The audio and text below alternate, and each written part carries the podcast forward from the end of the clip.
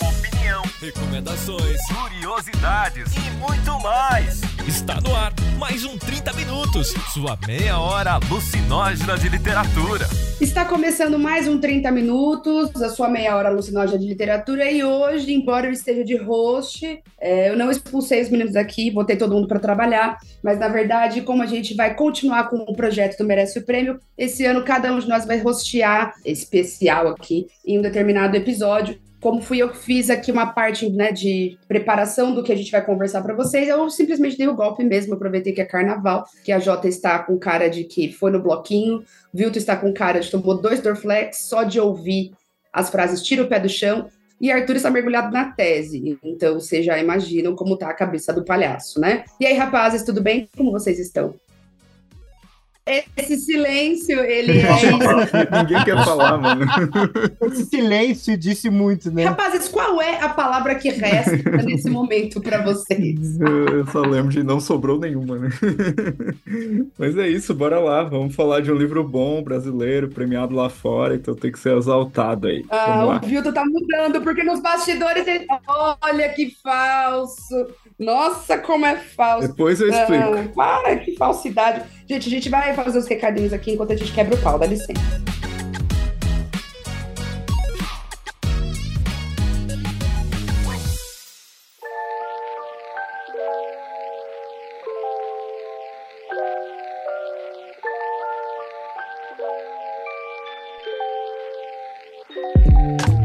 Dizer para vocês os recadinhos rápidos. Além dos recadinhos básicos de apoiar a gente no Padrinho na Aurelo, de seguir a gente nas redes sociais, se quiser entrar no grupo aberto do Telegram. A próxima pauta é, merece o prêmio, é o Lore Olympus, que a gente vai gravar no final de abril. Lore Olympus é um quadrinho, então vem aí um prêmio diferente. Acho que a gente não gravou nenhum quadrinho que recebeu um prêmio ainda. E o convite para participar do próximo clube de leitura, que é o livro Pirenese, da Susana Clark, que é um livro que vai falar de alguém que mora numa casa, num espaço misterioso, tem ali os salões, observando e o contato com o outro. É um livro bastante interessante. Para alguém, não sabemos quem. Para de boicotar o nosso maior ativo do podcast, Cecília Garcia Marcon. Continue a brigar com o Viltos. Mas a discussão vem aí, a gente já tem convidados bem bacanas. Já temos diversas opiniões sobre o livro, então vem com a gente, vai ser bem no comecinho de março a nossa live. O livro é curtinho, dá tempo ainda de você ler nesse finalzinho de mês. É legal porque vai ter bastante opinião diferente, ao contrário do Parque das Irmãs Magníficas, que foi puramente exaltação. Nesse aqui a gente vai ter opiniões diferentes, então mesmo se você não ler, vai ser um ótimo episódio para participar. E é sempre mais legal quando as pessoas discordam. então é isso, bora pro episódio.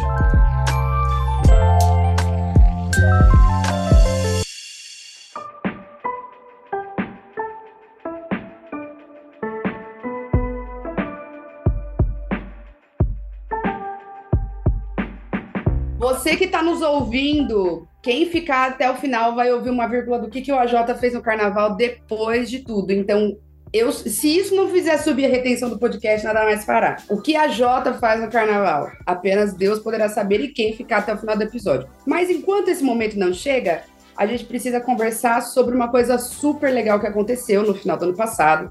É, em novembro de 2023, para quem está ouvindo isso não é 2024, né? Em novembro de 2023, o cearense Stênio Gardel foi premiado, né? Ele ganhou o National Book Award na categoria Translated Literature. O que, que isso significa? É como se fosse a categoria de melhor filme estrangeiro do Oscar. Ou seja, foi o melhor livro que não foi escrito diretamente em inglês, né? Então, ele ganhou um super prêmio. E aí, conforme a gente, eu já queria muito falar de A Palavra que Resta, que foi o livro premiado já estava falando pro Arthur pra gente se organizar, porque era um livro que eu estava muito interessado em ler. Quando esse prêmio veio, eu falei, ah, agora, agora ficou incontornável, assim, até pra gente poder celebrar essa conquista eu aí, vou né? defender a Cecília Trendsetter. Faz mais de um ano que ela queria gravar o episódio. Eu sou o verdadeiro Van Gogh desse, desse lugar aqui. O povo só vai dar valor quando eu morrer sem orelhas. Enfim, dei uma de mãe aqui, né? Quando eu morrer, todo mundo vai dar valor, mas tudo bem, normal, vida que segue. Mas a gente, a gente colocou logo para começar, né? A série merece o prêmio esse ano, pela proximidade que esse prêmio acabou de acontecer. Porque a gente também se vê nesse lugar de parabenizar e de, de exaltar a conquista do Stênio Gardel, é, com uma obra que é forte, que é sensível, né, que é a palavra que resta, sobre a qual a gente vai falar já já. Mas antes disso, eu quero conversar com vocês um pouquinho sobre o que é o National Book Award.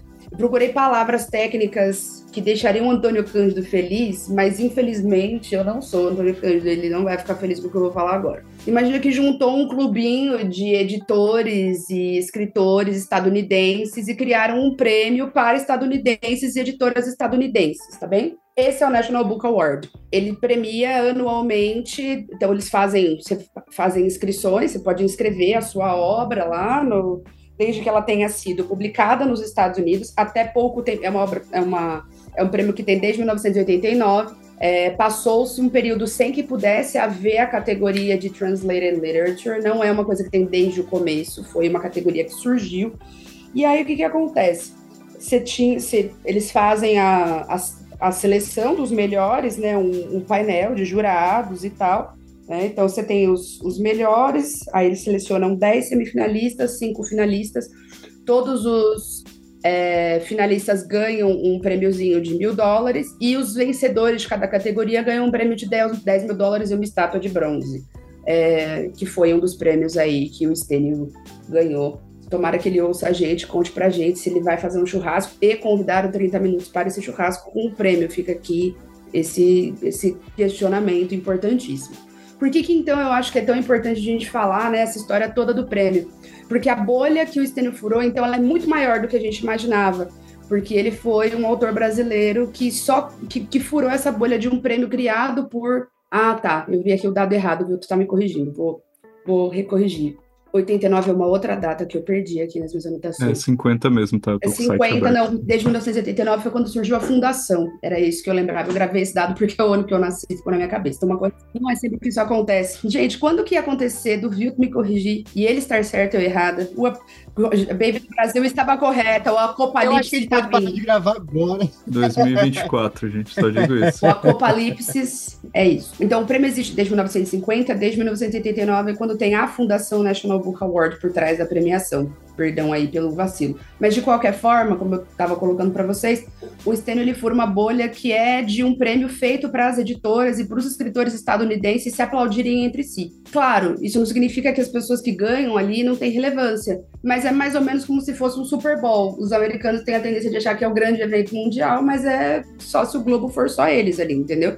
É, então é ainda mais importante a vitória que o Stênio teve dentro desse cenário tão está tipicamente estadunidense, que é essa premiação, né? O Stênio ganhou nessa categoria de tradução, mas tem um ponto que é muito legal e muito interessante, que é a tradutora né, que levou, né, que verteu o livro do português para o inglês, que é uma brasileira também, uma escritora. Sim, então foi uma dobradinha, cara, né, nesse Até prêmio. Porque, foi a né, Bruna Dantas Lobato. Perfeito, parabéns para ela também. E, e, quando eles fazem a citação, né, o juiz faz a citação, ele dá ênfase à questão da tradutora também. Então, né, só para não deixar passar né, a importância da Bruna Dantas Lobato, que eu acho que a gente tem que citar aqui nesse cast. Com toda certeza. Vou até aproveitar então e comentar que eu e o Arthur estávamos aqui tem, né, a gente quando a gente estava conversando, tentando entender qual que era a natureza disso, porque a gente leu. A gente estava falando disso. Acessibilidade é. para a pauta, todo mundo leu o livro em português. E a gente ficou se questionando se em alguma medida a gente não estava dando uma miguezinha aqui, né? Porque será que nós não lemos o que de fato foi premiado? E aí eu cheguei e falei assim, bom, mas tem uma questão, né? Se, eles, se, se a gente dependesse de fato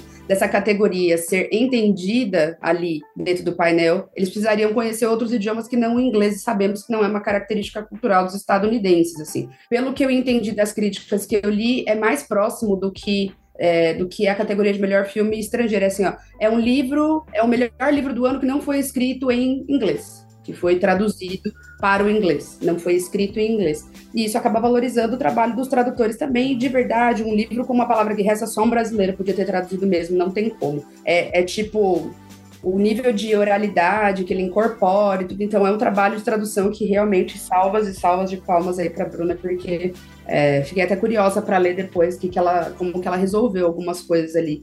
Fiquei de fato é, interessada em saber.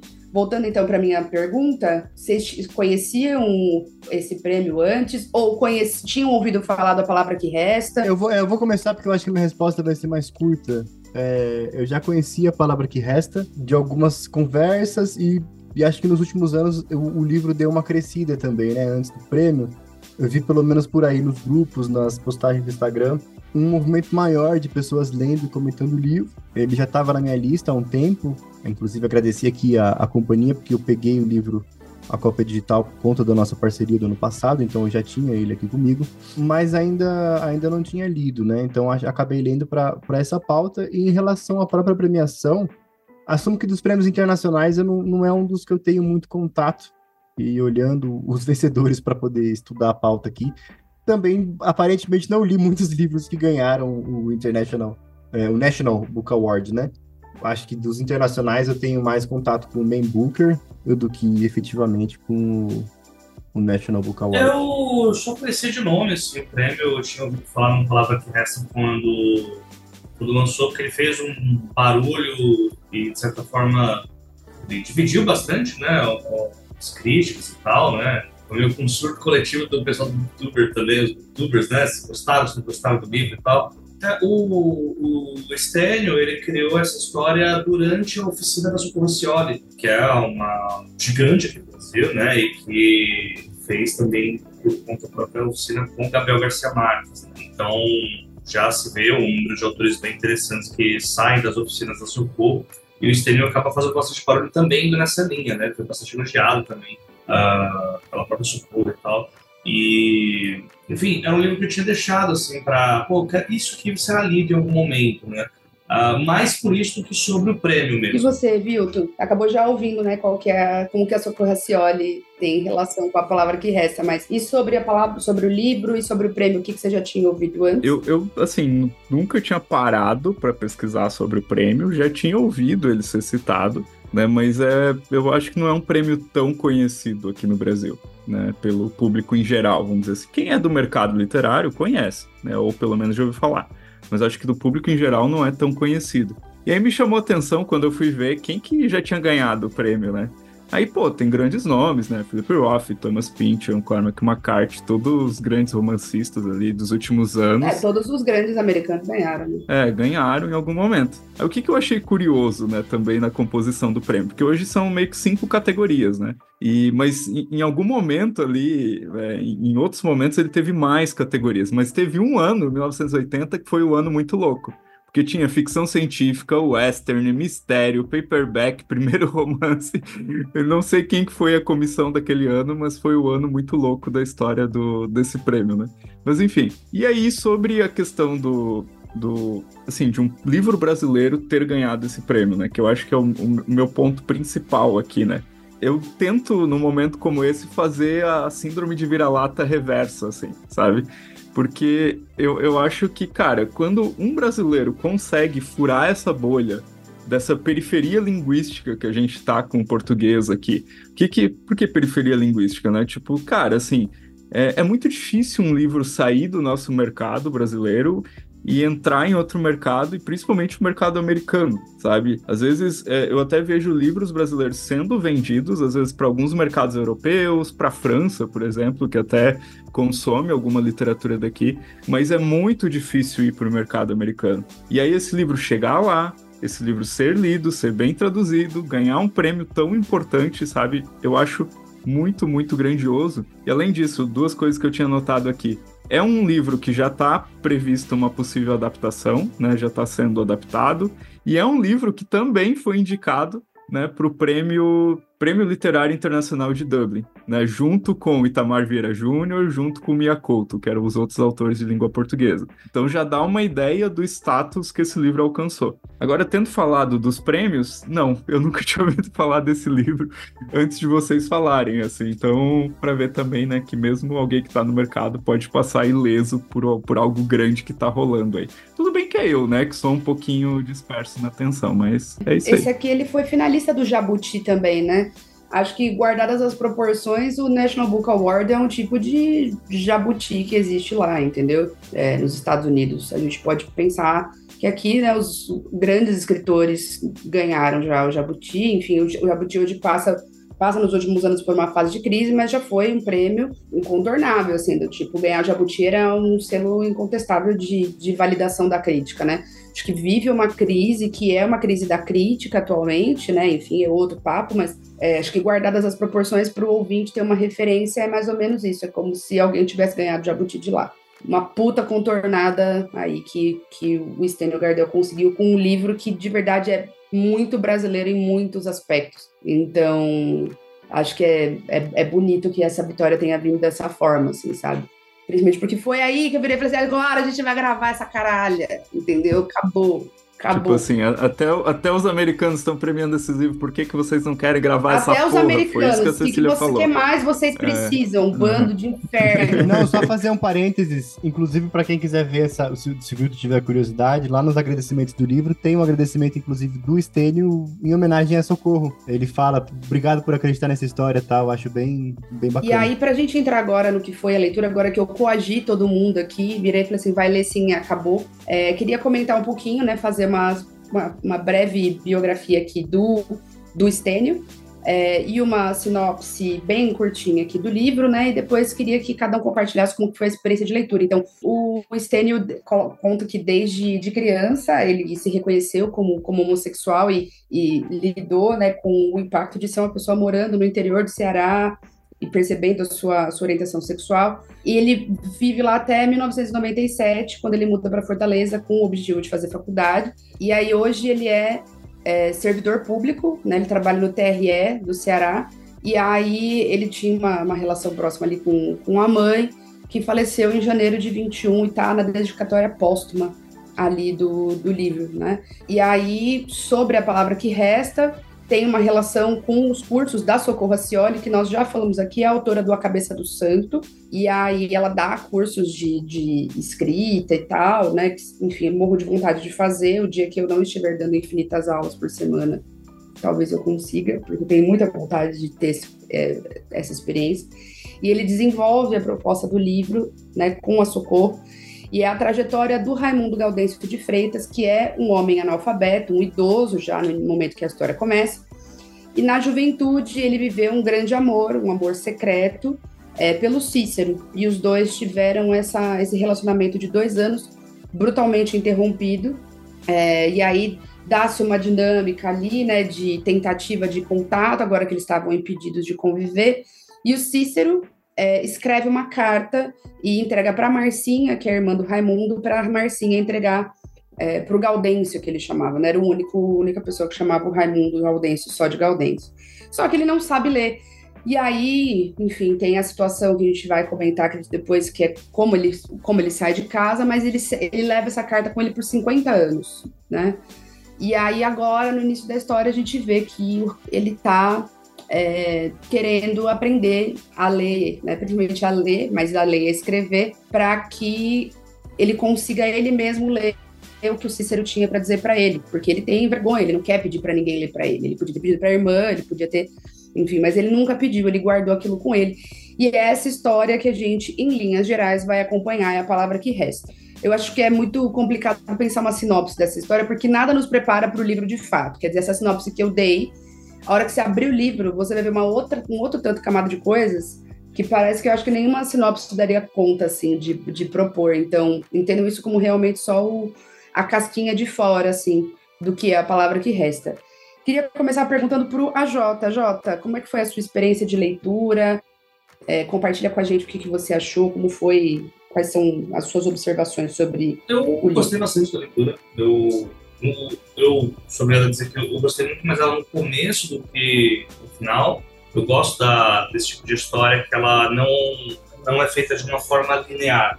Eu, eu acho que a grande sacada dele é essa não linearidade, porque é, ao mesmo tempo que é uma história que ela vai falar sobre tudo que está ali na sinopse, ela é uma história sobre jornada, né? Porque no fim, a beleza, a gente tem essa pessoa que viu um romance proibido quando era mais nova e recebeu uma carta do amante dela que aos 71 anos ele quer ler. Só que eu não acho tão importante a, a, o momento da carta. É mais interessante o, tudo que foi que aconteceu para chegar lá na carta, né? Então, a, nessa parte eu acho que a, a história ela ter essa não linearidade e fazer a gente, em algum determinado momento, é, se perder nessas, né, nesse devaneio de memórias que o, que o Raimundo vai contando para gente, é, eu acho que é um ponto muito legal, assim, é, por conta de que, a, por ser uma história que ela é muito embrutecida, né, por ser um personagem embrutecido, a forma como ele conta é, de jeito não linear deixa o autor poder escolher momentos muito estratégicos para colocar as partes mais chocantes da história. E tipo, você vai ter uma cena em que ele tem uma discussão muito feia com a mãe, e logo em seguida uma cena tão violenta quanto, só que fisicamente. Só que eles falam, putz, mas começou a pesar demais. Não, mas a cena com a mãe é muito mais violenta até do que a cena que está, por exemplo, a cena da farmácia, né? Ele vai tentar comprar um remédio na farmácia. Que a cena da deve ser a pior cena assim, do, da história. É, mas eu falei que gostei mais do começo, né? Porque eu, eu gosto muito da forma como ele experimenta o texto. Acho que o. o aí vocês me corrigem se eu estiver errado, mas eu senti que conforme está no começo do texto, é, não sei se isso é uma rima com o fato do personagem não saber escrever direito, mas o texto ele está um pouco, ele está escrito de uma forma diferente, né? E já em momentos mais para o final do texto, o, a, o número de a pontuação ela entre aspas melhora, ela fica um pouco mais coloquial. Então foi o que eu fui reparando, porque é, é, essa é a parte que me deixa confuso, que a, além dele não ser linear, ele muda pontos de vista muitas vezes da história e as, altera também a forma do texto. Quando eu começo essa história, eu acho, putz, vai ser. A gente vai ter aqui um trabalho da, assim, da, da linguagem do, do cearense do interior, né? Tem, eu tinha algumas palavras que eu escuto dos meus amigos que brincam, assim, quando vão brincar, dicionário é, cearense, né? Que ninguém entende, né? O que é uma rabisaca, né? Uma, é uma voadora, né? Então, assim, é, eu achei que ia ter muito disso, só que aí meio que eu sinto que o, o, o autor ele sai da coleira e fala, nossa, eu vou experimentar pra caramba. E aí tinha momentos que eu não conseguia acompanhar muito esse ritmo de experimentação. E aí demorava para pegar um pouquinho, puxa, mas essa, essa parte da história, tá, quem é que tá contando? Tá, deixa eu tentar entender por que, que a, tipo, a escrita mudou aqui nessa parte. E aí eu acho que isso uh, tirou um pouquinho da vibe que eu tava lá no começo, de, pô, quero entender a história desse cara embrutecido aqui, que fala da forma que ele vai falar, e que provavelmente vai ter esse arco de transformação no decorrer da jornada dele.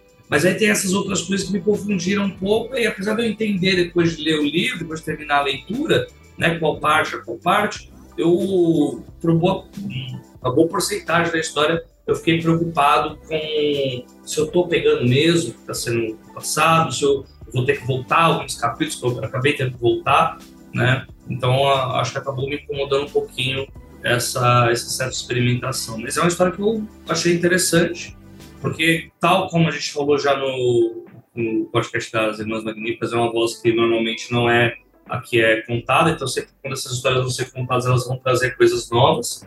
Né? E apesar de ser uma realidade que ela é, de certa forma, muito parecida com a minha, por ser família nordestina, interiorana e tudo mais, os, os costumes acabam rimando bastante, apesar de a família ser do Pernambuco e no Ceará, eu acredito que para muitas pessoas acaba, vai acabar sendo muito mais chocante algumas coisas que estão é, nessa história, como a, a, forma de se lidar com os filhos em determinadas situações, a forma de se lidar com pais, a forma de os vizinhos é, lidar com problemas que eles não imaginavam que existiam, né, vai ser um pouco mais chocante do que foi para mim.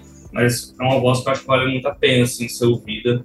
E eu acho que é uma história que vale ainda. Pra quem é, tá ouvindo e não, não folheou o livro ainda, existe essa brincadeira que dá pra ver até pelo título, né? Pela escolha de, enfim, a palavra que resta, tal, o, o próprio sinopse do Raimundo em processo de, de, de alfabetização, de leitura tal, e existe ali, é, permeado por esse por esses ambientes de, de, violência mesmo, né? O AJ falou muito bem falado, as cenas são realmente bem chocantes, é, enfim, de, de, de violência dos pais contra os filhos, enfim, tem, tem muitas cenas pesadas que a gente pode discutir depois, mas por conta dessa repressão, existe ali uma, um espaço em que o diálogo é muito feito internamente Então a gente tem uma construção para vocês visualizarem que assim, o diálogo ele tem um travessão, aí escrito pai, vírgula, e aí quebra a linha. E aí você tem um, um, um, um grande bloco de texto, todo, todo trabalhado em minúscula, é, de desabafos, de reflexões, de pensamentos, de é, compartilhamentos, de opiniões e tal. E essa frase nunca é dita porque é um processo muito interno desse personagem. E aí você tem essa quebra de linha de novo, e você tem a resposta do diálogo, mas esse diálogo não aconteceu, porque o que efetivamente foi dito pelos personagens foi pai. E aí o pai respondendo, falando: Não, filho meu não vai ser viado, eu vou bater em você até tirar isso. É esse jogo da forma aí que tem que entender qual que é a proposta dele, né? O que, tá sendo dito e o que não tá, né? Inclusive, eu tava lendo e conversando com um amigo meu que tinha lido o livro, ele falou: Olha, para você ver, eu achei que esse livro estava sendo narrado em primeira pessoa na minha memória, porque ele já tinha lido há mais de um ano. Ele falou: Minha cabeça é primeira pessoa, porque a gente tem esse jogo. A gente tem um narrador ali conduzindo a história, contando a história mais ou menos em terceira pessoa, mas existe muito do, do fluxo de consciência, existe muito ali de uma, de uma, de uma oralidade do, do diálogo. Tem um capítulo belíssimo de um irmão conversando com o outro, e o Dalberto e o Damião conversando, e é um, um capítulo que é todo um diálogo num bloco só, em, separado por vírgulas e letras maiúsculas. Então, assim, é, é uma escrita que é difícil, mas ao mesmo tempo é gostosa. Eu acho que aquilo um pouco do que o David Wallace fala, é, fala que é um entretenimento difícil, né? Que ele fala, tem que ter um pouquinho de trabalho, mas a recompensa é boa também. Porque realmente não é muito fácil. Eu tive que olhar, eu demorei para entender. Eu fiquei, pô, tá, tem o travessão, tem a quebra de linha. O que que tá acontecendo aqui? O que que tá... né? É difícil de você entender um pouco, é, às vezes, o que tá acontecendo e onde tá é, aquele nível de pensamento ou de diálogo, né? Mas eu achei muito gostoso de ler a fluidez, assim. O começo me pegou um pouco. Eu falei, putz, porque no começo ele me pareceu um pouco diferente, porque ele trabalha com algumas imagens poéticas que eu não sabia para onde ia, né? Que ele fala, ah, chuva caindo. Olha o gatilho! Foi, é, pois é, deu gatilho de outro livro aí que a gente fala bastante aqui. Ah, chuva caindo, desejo pássaro de Raimundo Gaiola. Eu falei, ai, cacete, pra onde será que faz essa escrita, né? E aí depois ele tomou outro rumo. Eu falei, ah, não, esse aqui eu acho que gosto mais, não é melhor, acho mais gostoso. Os olhos de terra lavoureando meu corpo, né? Tipo... É, então, essa parte aí eu, eu, eu, fiquei com medo. Eu falei, Cecília, você tem certeza que eu vou gostar? Não vai ser um problema, eu posso. Eu falei, não, é do Rio, Arthur, caralho. Aí, quando o Igor, amigo dele, falou que não era, aí ele acreditou. Não, eu, eu, mandei pra ele. Foi nessa conversa, eu falei, você falou que não é, mas você tem certeza? Aí eu mandei a foto do, do Kindle, ele falou, ih, não lembrava dessa parte não, pra mim. ih, mano! Ih! Sabe, é que no final o que fica é a história, velho. Essa porra de linguagem aí ninguém lembra mais daqui a dois anos, cara. Ah, aí eu acho que você foi ousado na sua afirmação, mas tudo Não, no começo... o começo eu concordo. A segunda parte, a segunda parte do livro ali, quando começa a engatar na, na construção, eu acho massa. E eu acho que de destaque de sensação de leitura fica isso, fica essa, essa marca da oralidade, da, da consciência dos personagens. E para mim, as cenas de violência foram cenas todas muito chocantes. Cena de afogamento, cena de, de surra, cena de briga na rua, para mim, tudo muito forte. Assim. Ele não poupa a gente nesse sentido, não. Mas, Vilto, e você? Confesse, fale a verdade sobre a sua opinião. ai, ai, minha, minha opinião, ela consegue se expandir para lados diferentes. Não, aí já começou. Tá. Adivinha pra onde ele sentou, se não em cima do muro, libriano safado. Mas vamos lá, a primeira coisa é aquilo que eu falei lá no começo, assim, pô, eu acho que nada do que eu vou falar tira o mérito de, porra, o livro brasileiro ganhou um prêmio lá na gringa. Eu sempre fico com aquela sensação de, tipo, né, tá mostrando o dedo do meio e falar, hahaha, nós ganhamos, sabe? é um pouco infantil, mas eu tenho um pouco essa, essa reação, assim. Underdog chama isso, viu? Síndrome de underdog. É o contrário do Boa, boa. Mas assim, é, como eu falei, eu, eu, brinquei com o negócio da história e da linguagem, porque eu sei, cara, que daqui a dois anos, algumas coisas que me incomodaram que eu vou falar aqui, eu não vou lembrar delas. O que vai ficar para mim é o sentimento e o impacto daquelas cenas, daqueles momentos é, muito altos que tem dentro desse livro, sabe? Os momentos é, de violência, mas não só os momentos de violência, eu gosto muito dos diálogos, por exemplo, do livro, da oralidade do livro né, da personagem da Suzani, do, na verdade o, o, personagem, o narrador, o Cícero, é, eu, eu, acho que os personagens em si eles são muito bem construídos, os diálogos são muito bons. Agora, né, falando de forma bem rápida, porque se for entrar nesse assunto acho que daria todo um debate, todo um podcast sobre essa coisa da do, do da escolha narrativa dele eu acho muito irregular, particularmente, assim, me incomoda um pouco.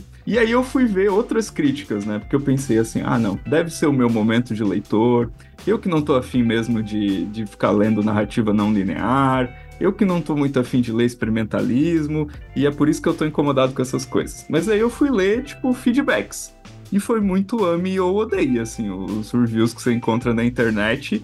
Assim, você não vê alguém falando mal da história, é muito difícil. Mas agora, de questão de linguagem, tipo, eu, eu tentei olhar alguns reviews gringos também para tentar ter uma noção, assim, de como que eles fizeram essa leitura. E foi a mesma coisa, assim, ah, muita gente gostou da linguagem, muita gente não gostou.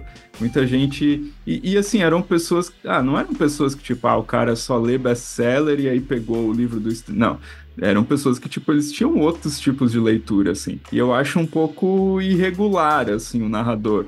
Ah, mas é o cara aprendendo a ler. Ok, mas o cara aprendendo a ler não ia fazer construções como ele faz ali. Então as construções seriam muito mais simples. Ah, Vilton, você voltou e fez de novo a mesma afirmação do Vida Seca, salve Vivaço aqui. Lógico que é. Não, não é a mesma Lógico, afirmação. lógico que é. Desculpa. é, como não? não.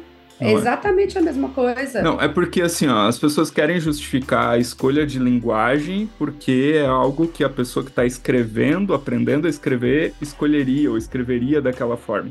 Eu não estou falando que é a forma de pensar ou de sentir do personagem.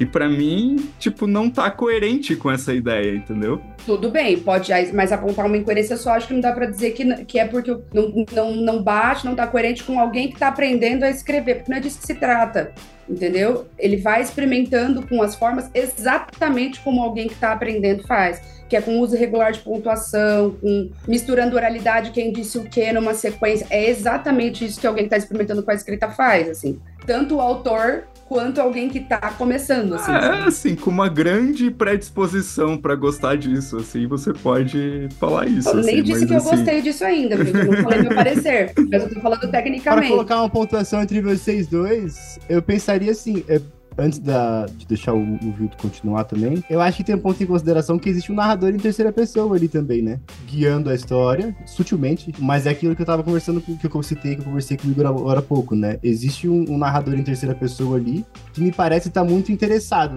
justamente em apontar essa questão do, do fluxo de consciência, daquilo que não é dito, então, portanto, não, nem passa talvez pela esfera do que é escrito, porque ah, tem muita coisa que acontece nesse silêncio do, do oral, né? Então me parece muito nesse, nesse campo da consciência. Eu não sei, eu, você, eu vi vocês dois conversando, mas eu acho que a questão da escrita perpassa muito, muito mais a, a história do Raimundo enquanto processo, né? Porque, enfim, pro ouvinte que não, que não conhece a história, existe uma carta ali é, que o Cecília escreveu, que a Cecília citou, e essa carta ela não é só um adendo, né? Essa carta ela, ela, ela segue a vida do Raimundo e a carta é o grande, é o grande acontecimento do desfecho ali.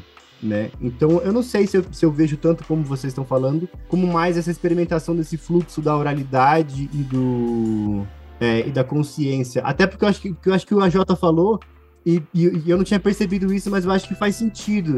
Porque quanto mais o livro está no começo, mais o livro ele tá voltado pro aspecto introspectivo, né, dos personagens. Eu não sei se, era isso que eu já estava pensando também. E mais pro final é o momento em que o, o, Raimundo passa de fato a se relacionar com as pessoas, né? Então esse desenvolvimento ele fica em segundo plano, porque enfim, ali ele já está conversando, já está dialogando. É, não sei, não sei se faz sentido para vocês essa, essa visão, mas é o contraponto que eu pensei. Só para concluir então o que eu estava falando, é, é uma ideia que eu não compro, entendeu? Eu acho que se fosse ou um fluxo sabe, um fluxo de consciência do início ao fim. Ou se fosse a coisa, ah não, ele tá aprendendo a escrever, então ele vai narrando a partir daquela experiência do início ao fim, para mim faria mais sentido do que essa coisa que para mim soa irregular. E aí, quando vocês falam do final, para mim o final cresce muito, assim, porque o narrador pega mais um, uma firmeza mesmo de condução e também entram os outros personagens, o que dá uma riqueza muito grande para a história e e a, eu, eu gostei do final, por exemplo. Eu vi algumas pessoas que não gostaram do final. Não, a gente acho que não vai falar o que, que é. Mas eu gostei muito do final, né? E para mim, o livro inteiro ele tem uma estrutura de conto, assim, mais do que de romance, assim. Né? Ele tem um, um foco, um, um, sabe, um conflito e tal. Mas isso também é relativo, acho que isso não, não me incomoda, assim.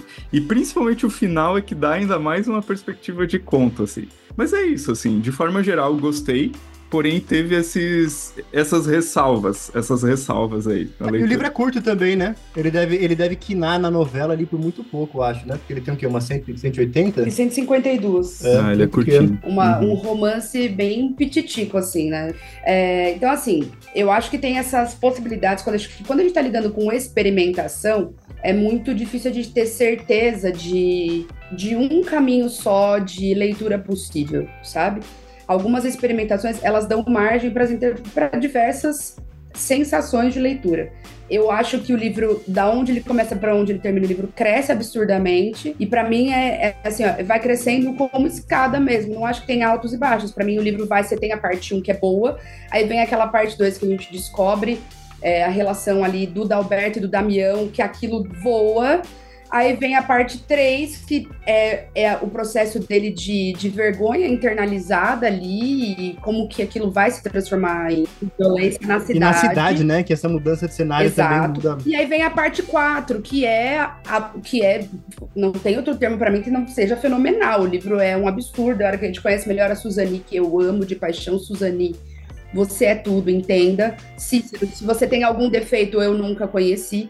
Então são personagens que, que mantêm a gente ali. E nessa quarta parte o negócio é, é, sublime mesmo, assim. Então acho que o livro ele vai num crescente de, é, de qualidade, de ir te puxando, assim. Pelo, pelo menos para mim foi assim. Eu, particularmente, o Vilto tem razão quando ele fala, eu gosto de algumas experimentações com a linguagem.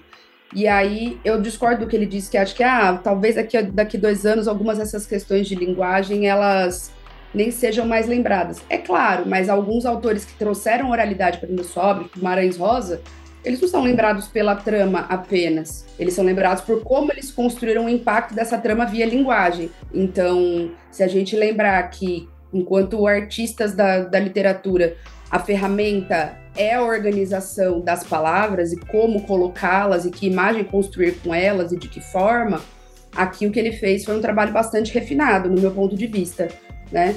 E que muitas vezes vai, vai causar algum desconforto, como outros grandes autores que fazem a mesma brincadeira ou experimentação também causam. Mas eu acho que ela tá a favor da trama e não tem ali dentro do que ele cria um auto-engrandecimento, uma coisa enfadonha, uma coisa é, que tá lá só por tá, do tipo, ah, eu quero tornar esse texto mais difícil. Eu consegui entender ali que havia uma intencionalidade de trazer, primeiro, a forma como ele incorpora o fluxo de consciência dentro do não dito por esses personagens, eu acho maravilhoso. Porque a gente está falando de um livro em que as coisas não são ditas, não são comunicadas, não são faladas. Né? Todas as ações, as mais violentas que acontecem, tudo, tudo que acontece, todas as rupturas, elas estão diante do não dito, do não conversado. Todas as coisas que ele pensa em dizer para o pai dele, por exemplo, ele nunca diz. E ele usar o fluxo de consciência para isso, quebrando, né, colocando como dentro de um diálogo, do tipo o diálogo dito e o diálogo não dito, eu acho isso absurdo, acho isso fora de série de bom, sabe? E acho que assim, todo livro que tem uma experimentação, a gente tem um período de ajuste enquanto leitor, né? É, Guimarães Rosa também, também vai, que eu citei, também existe. Você pega e você tem que fazer um ajuste, igual quando você coloca óculos pela primeira vez. Você faz um, opa, é assim então. Mas eu acho que tá tudo bem também, sabe? Eu acho que isso é, não atrapalha a experiência, porque ele mantém isso consistentemente, assim, né? Essas estratégias. É, então eu gosto muito ali das. Acho belíssimo, né? O, o, o, quanto ele vai desvendando a relação com a escrita, que é um assunto que é muito caro para mim, né? Acho que, acho que. Não sei se eu já comentei isso, mas é uma coisa que me sensibiliza muito. Um sonho que eu tive durante muito tempo era de trabalhar como professora de alfabetização em contextos de vulnerabilidade, por exemplo, em presídios, assim. Uma coisa que acabou não calculando para mim, enfim, por uma série de razões, mas foi uma coisa que eu quis muito ao longo da minha vida, trabalhar com adultos é, não alfabetizado, sabe? Então o livro me fisga, me fisga por esse lugar, mas ele me, ele me fisga por aí e me joga para outro, me joga para dentro dessas famílias, para dentro dessa violência que se reproduz, porque o pai do Raimundo viveu uma violência horrorosa, enquanto o irmão do Dalberto, e ele reproduz isso com o filho, e o Raimundo, por sua vez, internaliza essa vergonha através de violência, e ele vai reproduzir isso com a Suzane de várias formas. Então, o livro ele leva e eu acho que a gente consegue entender melhor a partir exatamente da forma que ele resolve contar, das imagens que são contadas. e do uso ali do fluxo e da oralidade como forma de aproximação. Então, acho que a forma exerce um papel fundamental, assim. Por isso que eu discordo um pouco dessa, dessa análise de que o que fica é a trama. Acho que a trama é magnífica, mas ela é magnífica porque tem uma forma estrutural é, muito, de muita técnica. Então, nesse ponto, acho que a gente diverge, mas é, o livro, para mim, foi absolutamente impecável, assim. Acho que eu só não dei cinco estrelas onde eu avaliei, porque eu acho que eu gostaria até de que tivesse um pouquinho mais. Fiquei com um pouco a sensação de. Não, eu senti isso que o AJ e o Vilto falaram também. Eu acho que o ponto, esses, essas três diferentes visões do começo, do meio e do fim, me deram uma, uma sensação de não continuidade, talvez, de sei lá, muita. muita não sei, eu queria uma, uma uniformidade maior, talvez, na forma com que ele apresentou o texto. Incomodar é comum, você vai ter. Às vezes ela joga uma, uma parada que tem nesses escritores que são mais experimentais, isso você vai ter não só na escrita, mas você vai ter em cinema, você vai ter em game design, você vai ter que a, a tal da curva de aprendizado quando você vai fazer uma apresentação de determinado conteúdo ali. Então você vai ter, acho que o mais famoso, se dá pra gente falar disso, é a laranja mecânica, né? Que você vai uh, tendo que aprender um beabá totalmente diferente que tem, existe, né, do copo ali, né? E aí quando você, meio que ele quase obriga você a fazer uma segunda leitura para você entender coisas que você não, não entendeu lá no começo, né? E eu, eu acho ok é, chegar com essas iniciativas, porque no fim das contas é um, uma, uma técnica que você está entregando ali, né? É um, quase um elemento excepcional que vai ter aquela história que vai ter uma, uma marcação bem sugestiva. Quando você experimenta em várias coisas, quando eu vou falar sobre escrita para autores e tal, né, eu, eu uma ideia que é de que quando muita coisa grita ao mesmo tempo, a gente não consegue escutar algo exatamente. Um, um grito acaba atrapalhando o outro. E esses gritos são as, as experimentações que eu acho. Então, eu, quando eu, eu acho que. Beleza, a gente tem a questão da não linearidade, que já é algo que foge um pouco e tá show. Então, já temos várias histórias lineares e não lineares para saber que não é uma grande inovação.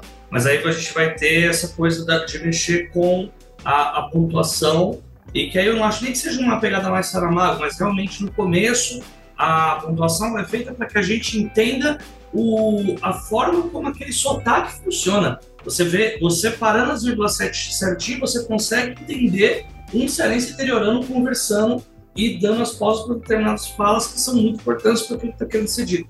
Só que aí, quando começa a trocar o ponto de vista, quando começa a trocar até o personagem, e não se tem, ao meu ver, né, uma preocupação para que haja uma curva de aprendizado mais simples, para que a gente, na primeira frase, poxa, já sei do que está se tratando.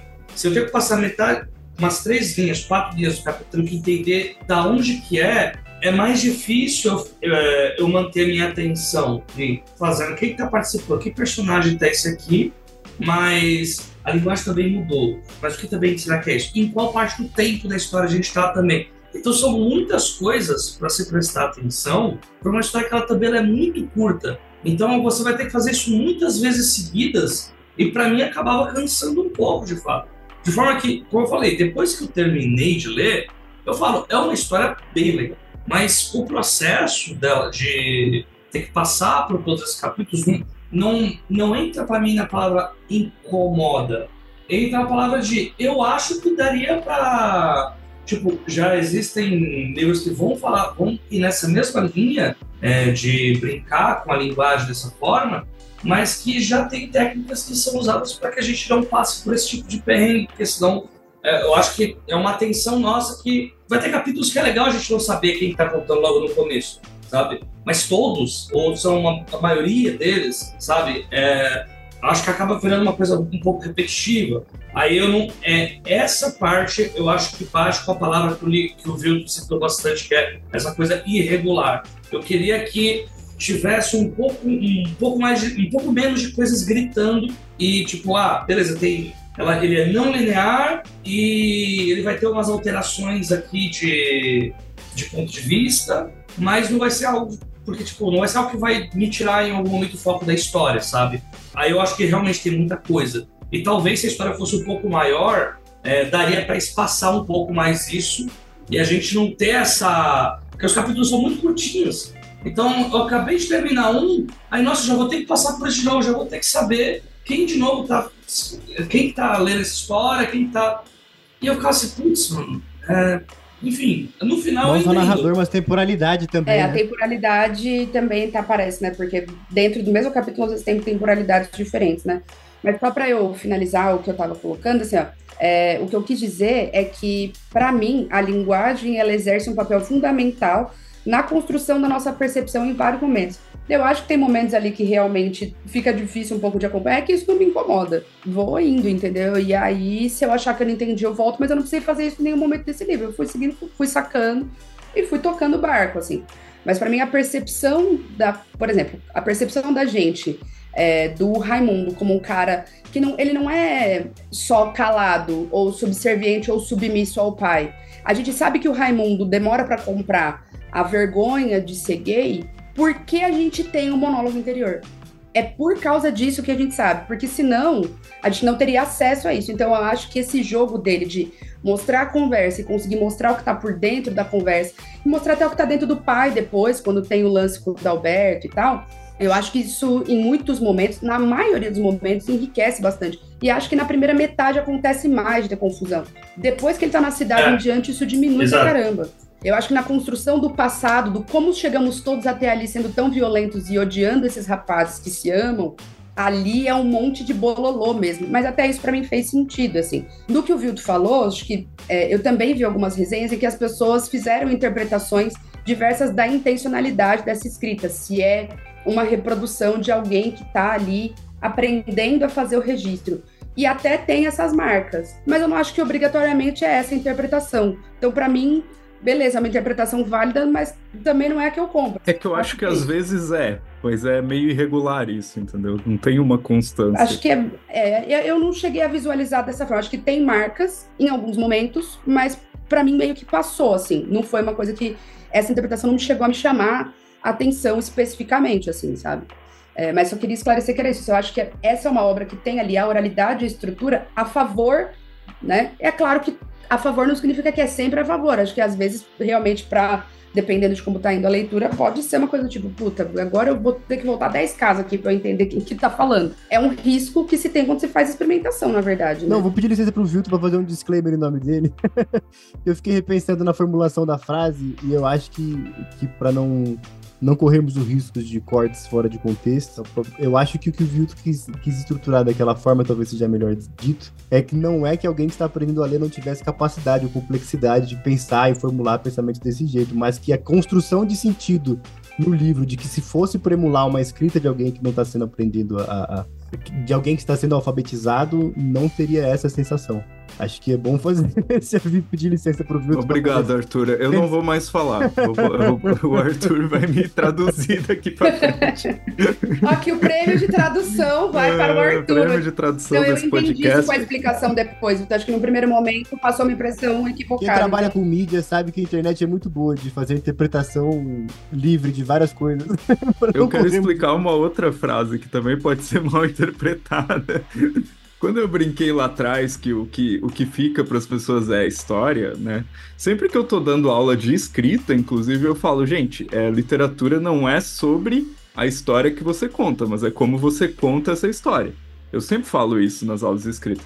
E aí, uma das coisas que eu falo, mas porém, existem mil formas diferentes de você contar uma história, né? Então, é, às vezes também já ouvi gente dizer assim, não, essa foi a única forma que eu encontrei. Tudo bem, foi a forma que você encontrou, mas existiam outras, né? E, e o, o ele, fa ele faz uma escolha que eu acho que em muitos pontos é muito acertada, como eu falei, dos personagens, dos diálogos, do intertexto e do subtexto que tem em vários diálogos, sabe? Eu, eu gosto muito de várias coisas. O que eu não curti muito é esse narrador que para mim soou um pouco irregular, hora se comportando de uma forma, hora de outra.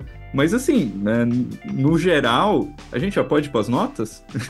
Eu acho que já podemos ir. Vamos. Agora vamos, vamos, como todo mundo comentou já o que achou, vamos comentar aqui as notas que a gente dá de 0 a 5 estrelas e o porquê. Cada um viu começando. Vai lá. Beleza, então assim, no, no cômputo geral, cara, inclusive a gente não falou das cenas do cinema pornô, de como ele conhece a Suzane, que eu acho incrível, cara, incrível demais, sabe? Amamos. Melhor Muito. primeiro date, só que não.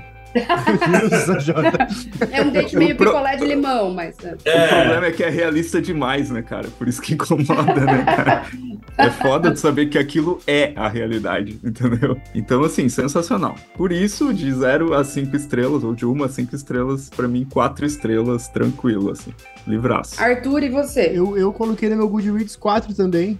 Acho que é isso que eu falei, assim. Me incomoda um pouco essa, essa discrepância entre as três as três possibilidades. A gente não comentou o final, mas eu acho o final muito bom. Acho que a escolha que ele fez foi certíssima de apontar ali a relação dele com o Cícero, porque não tem, não tem o que um adolescente escrevesse que manter esse final tão em cima quanto ele acaba.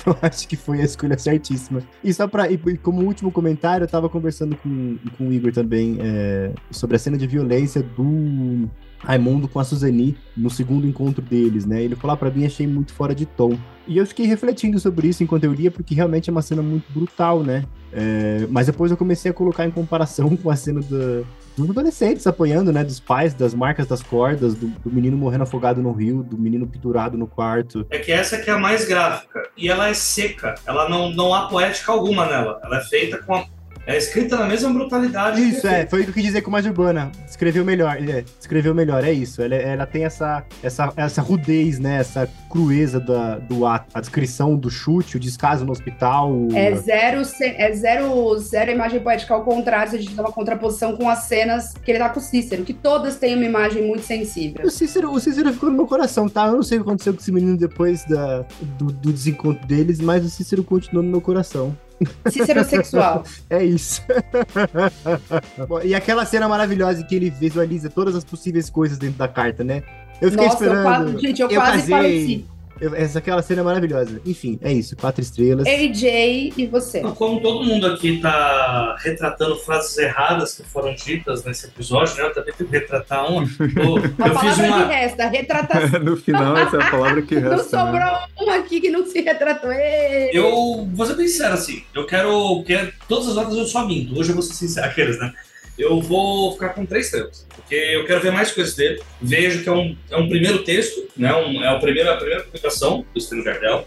É, como falei, tem coisas que eu, a história eu gosto muito, só que para mim ela não, não é, ela passa, pra mim ela, ela passa. É o suficiente para falar, nossa, quero ver muito mais coisas dessa pessoa, mas essa ainda não me pegou. Gostaria de ver mais é, uma assertividade dessas experimentações, de preferência talvez pegar um texto maior do autor para ver uh, com, o que ele faria com uma, uma narrativa um pouco mais extensa e que dê para se aprofundar mais também nos personagens, não só no que não é dito, mas também aprofundar no que é dito. Eu acho que tem bastante conteúdo, até principalmente pelas a, a, a poética que ele tem nessa coisa de somar o campo, os sentimentos. Eu acho uma coisa bem interessante que flerta muito com o cotidiano daqueles personagens eu achei que eu ia ver mais por causa do começo.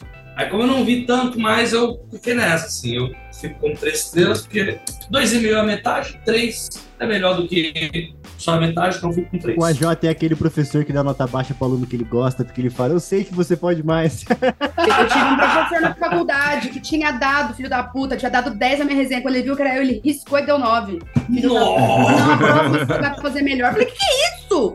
Eu estou neurótica já. Deixa eu contar essa história pro Breno, você vai ver só. Não, e agora, e tem uma coisa também importante. É, talvez também tenha grande azar aí, né? De ter pego essa história logo depois de ler o, o Parque das Mãos Magníficas. Aí é foda. É, aí fica difícil. fica difícil, assim. A régua tava muito alta. Tava muito alta. Mas fica aí essa, só esse disclaimerzinho. É, no meu Reading Journal, que vai ter o registrinho lá no feed, eu coloquei quatro estrelas e meia. É, no Goodreads, eu não arredondei ela para cinco em nenhum lugar. Então, para mim, quatro é um pouquinho abaixo e cinco acho que seria um pouco demais, porque, como eu falei, eu senti falta de um pouco mais de, de desenvolvimento, assim, né? Eu acho que caberia mais, acho que dá, tinha espaço para mais, assim.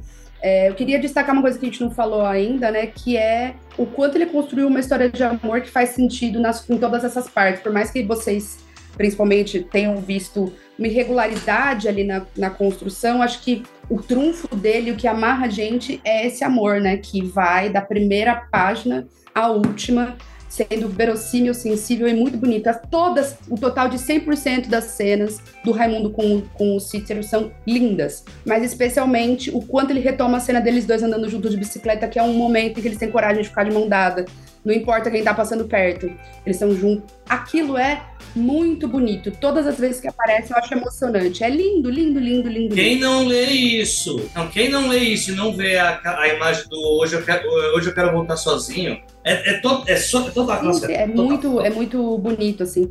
Da mesma forma que eu gosto quando ele coloca, né, em determinada parte, ele coloca. Eu acho que eu demorei tanto para ir buscar, porque em determinado. O Cícero já sabia ler, escrever, tinha ido pra escola. E em um determinado momento, num namorinho, porque o Cícero é um chavequeiro de primeira, ele chega no ouvidinho e fala assim: Eu vou te ensinar a escrever. Você fala, ai, que isso! Para!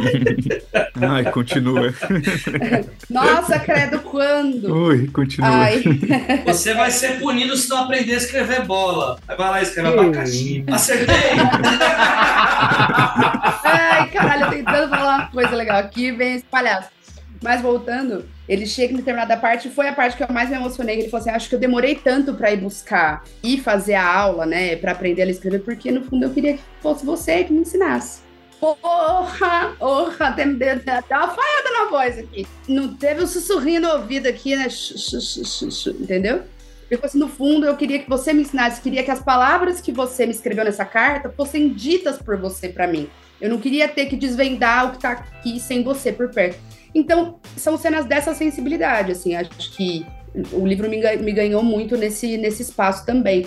Além de, como já disse, a Suzane, um ícone maravilhosa. Se Suzane tem um defeito, é ainda nunca ter vindo tomar um café é, e um bolinho de fubá comigo, porque afinal ela é uma senhorinha e eu tenho certeza que ela ia topar. Então, acho que, é, acho que era esse comentário que eu queria acrescentar, assim, acho que é uma história de amor muito bonita entre os dois e que se sustenta em todo esse cenário de violência, em todo esse cenário de dor, em todo esse cenário que a gente fica em determinados momentos inconformado com o nível de crueza que a coisa chega, tem essa história de amor lindíssima, que, que se, parece que é o que segura a gente de pé. E talvez seja por aí a grande mensagem pra gente pensar ali, né? De esse amor que segura, esse amor que mantém de pé, sabe? Que é o que manteve o Raimundo de pé a vida toda. Foi o amor dele pelo Cícero, assim, sabe? Então, pra mim, a palavra que resta foi essa. Bonito, bonito, vocês gostei. Terminou muito, Bonito, bem. bonito, bonito. Muito Mas obrigada. não é só o amor, não. O Alex também ajudou.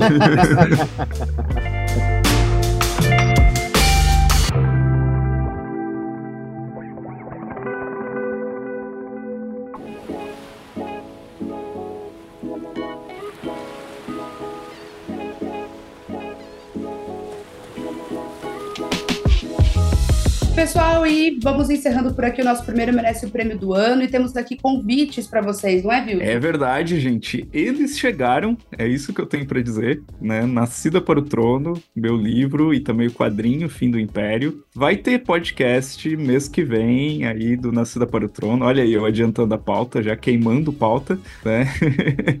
e a gente vai fazer outras divulgações aí mais perto. E vai e agora também já tem o link, né, Pra quem quiser adquirir os livros aí, duas narrativas épicas, fantásticas, inspiradas em impérios africanos. E a gente falou aí de uma personagem trans no programa, né? Que é a Suzani. E o meu livro tem uma protagonista trans também. Então, para quem se interessa por esses temas, quem tá afim de tentar uma coisa diferente, a gente vai ter podcast exclusivo sobre o livro, mas já tô adiantando aí para vocês. Muito, muito, muito legal. Os livros já devem ter, para quem comprou na campanha, já devem estar aí disponíveis, né? Então, vão lendo para de repente vocês é, poderem participar aí, né, com a gente dessa gravação desse episódio, assim, né? Do tipo, mandar comentários e tudo mais. Eu já tô com o meu aqui, vou ter que passar por isso, gente. Cuidado com os amigos que vocês fazem na internet. Daqui a pouco ele tem. Eu vou prometer uma coisa. Eu vou prometer uma coisa. Nesse podcast, que for sobre o meu livro, sobre Nascida para o Trono, eu vou fazer uma revelação bombástica. Tá? Ah, Se prepare. Tem a ver com 30 minutos. Tem Meu a ver Deus com do 30 céu. minutos. Ah, Não aí falei a culpa lugar vai ser nossa, vocês estão entendendo, né? Tô guardando. Tá, entendendo, tá guardado. Favoritem aí esse comentário. AJ, e você? Para quem está escutando, provavelmente a gente já está no ar lá no Doce Trabalhos a retrospectiva 2023. A gente pistolando sobre as desgraças do ano passado, mas dando risada também. Então, deem por lá. Talvez tenha gente aqui 30 minutos pistolando também. Talvez tenha. Eu não deixarei, não deixarei dicas, apenas vão lá e ouçam. Quem quiser saber tem que ouvir. Vai lá e ouve. E em breve eu vou ter anúncios aí também, mas vou deixar para o próximo episódio. Porque tem, tem oficina minha chegando aí na Fábrica de Cultura, mas no próximo episódio do, do Melhores Detalhes. Gostei muito. No próximo episódio eu falo, e aí ele vai contar. Não, não, não falei nada, não falei nada. Não, só falei que vai ter, mas. E você, o nosso recadinho, você já sabe. Se você quiser contribuir para que o 30 Minutos continue existindo, você pode procurar a gente no Padrim ou na Aurelo. É, você pode contribuir com a gente a partir de 5 reais no Padrim e a partir de 10 reais na Aurelo. A partir de 5 você tem acesso ao grupo exclusivo dos. É, a comunidade exclusiva dos apoiadores no WhatsApp. A partir de 10 você recebe um material é, do clube de leitura, que a gente manda todo mês, material de apoio para todos os livros. A partir de 20 você faz parte dos sorteios mensais e também você pode agora enviar um áudio de até um minuto sobre todos os livros do clube de leitura para você aparecer no episódio, comentar um pouquinho como foi esse processo de escrita. A partir de 40 você vira um apoiador premium, você se tem seu nome citado no final dos episódios. E também o que faz parte da iniciativa Fura Fila, que a gente sorteia pessoas, apoiadores que vão escolher quais pautas serão adiantadas, gravadas antes no nosso programa. A primeira pauta já foi escolhida e vai ser gravada em breve. Vai ser pesado, vai Eita. ser pra chorar também, tá. E logo, logo, e vale ressaltar também que o grupo dos apoiadores é conhecido pelos apoiadores como o grupo do spoiler. Então, se você quiser saber tudo de antemão, vira e mexe, a gente manda segredinhos, pautinhas, fofocas, o que a gente tá gravando lá no grupo, tá bom? E, Cecília, se a pessoa não puder apoiar de maneira recorrente, não puder fazer um apoio mensal, o que ela pode fazer? Ela pode fazer um Pix a qualquer momento, sempre que ela quiser, é, de qualquer valor, para pix.30min.com.br. 30 são os algarismos 3 e 0, e esse valor pode ser de um real até o infinito, como diria ele, o rei do camarote. Nenhum desses dinheiros vai ser usado para colocar Baby do Brasil no trio elétrico, tá bom? Nunca faremos isso, tá? Todos esses dinheiros serão usados apenas para manter o podcast funcionando e essas recompensas todas rodando para todo mundo, tá bom? O Arthur, só porque eu inverti a ordem falei o e-mail primeiro, ele já tava chacoalhando a cabecinha, achando que eu ia parar de falar de um real até o infinito. Querido, depois que eu falei isso na frente do Marçal Aquino, agora não para nunca mais. Eu- foi a maior vergonha da minha vida, irreparável. E fica o nosso agradecimento aos apoiadores premium: Gabriela Valentim, Thalita Panissa, Valessa, Renata Oliveira Lamonier Ribeiro, Bianca Rojo, Gabriela Lopes, Suzana Vieira Erbas, Alan Henrique Abreu Dias, Thelma Cobori, Valéria Olson, Kelly Cristina da Silva, Vinícius Sabino, Marlon Berkenbrock, Diniz Bortolotto e Priscila Moraes dos Santos. Muito bem, gente, é isso aí. Macetando até o fim do apocalipse. Mas a Copalipse, inclusive, ouçam o que o AJ fez no carnaval. Tem testemunha. O Olavo socialista é a testemunha. Meu Deus.